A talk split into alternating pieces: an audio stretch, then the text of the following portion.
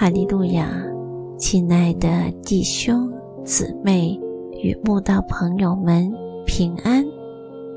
今天我们要分享的是《日夜流淌心中的甘泉》这本书中十月二十六日。这又何妨呢？这篇灵粮。本篇背诵金句：腓立比书一章十八节。这有何妨呢？或是假意，或是真心，无论怎样，基督究竟被传开了。为此，我就欢喜，并且还要欢喜。保罗被囚时，曾写信给腓利比教会的众圣徒说：“有的传基督。”是出于极度纷争，也有的是出于好意。这一等是出于爱心，知道我是为便民福音设立的；那一等传基督是出于结党，并不诚实，意思要加增我捆锁的苦楚。由此可知，个人传基督的动机不同。有人出于真心，有人出于假意，有人出于爱心，有人却出于极度纷争与结党。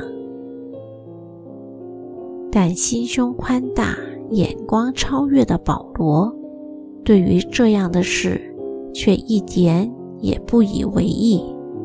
他觉得，纵使是这样，又有何妨呢？不管是假意还是真心，无论怎样，基督究竟被传开了。保罗还表示，为此我就欢喜，并且还要欢喜。放眼今日教会，也一样有这种事情，因为已有的事，后必再有。已行的事，后必再行。日光之下，并无新事。岂有一件事，人能指着说这是新的？哪知，在我们以前的世代，早已有了。今日我们也要学保罗，不介意谁去传福音。甚至不在乎传福音的人动机如何，因为神都知道，每个人最后都要为自己的行为负责。只要所传的福音正确无误，没有被更改过，基督能被传开就好了。我们更要学习保罗，只在乎神与福音。抛开个人荣辱，不求自己荣耀，不在意本身得失的襟怀。我们信仰中真正的喜乐，不在于自身的处境，以及是否被人肯定与赞美。我们在乎的是福音能否传开，基督能否被高举。那些传福音动机不纯正的人，神自会教导他们。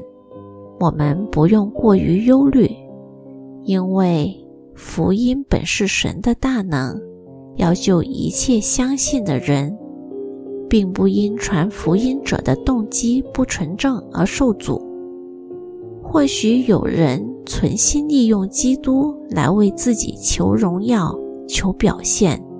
但他们最后竟被神使用来把福音传出去，这是很奇妙的事情。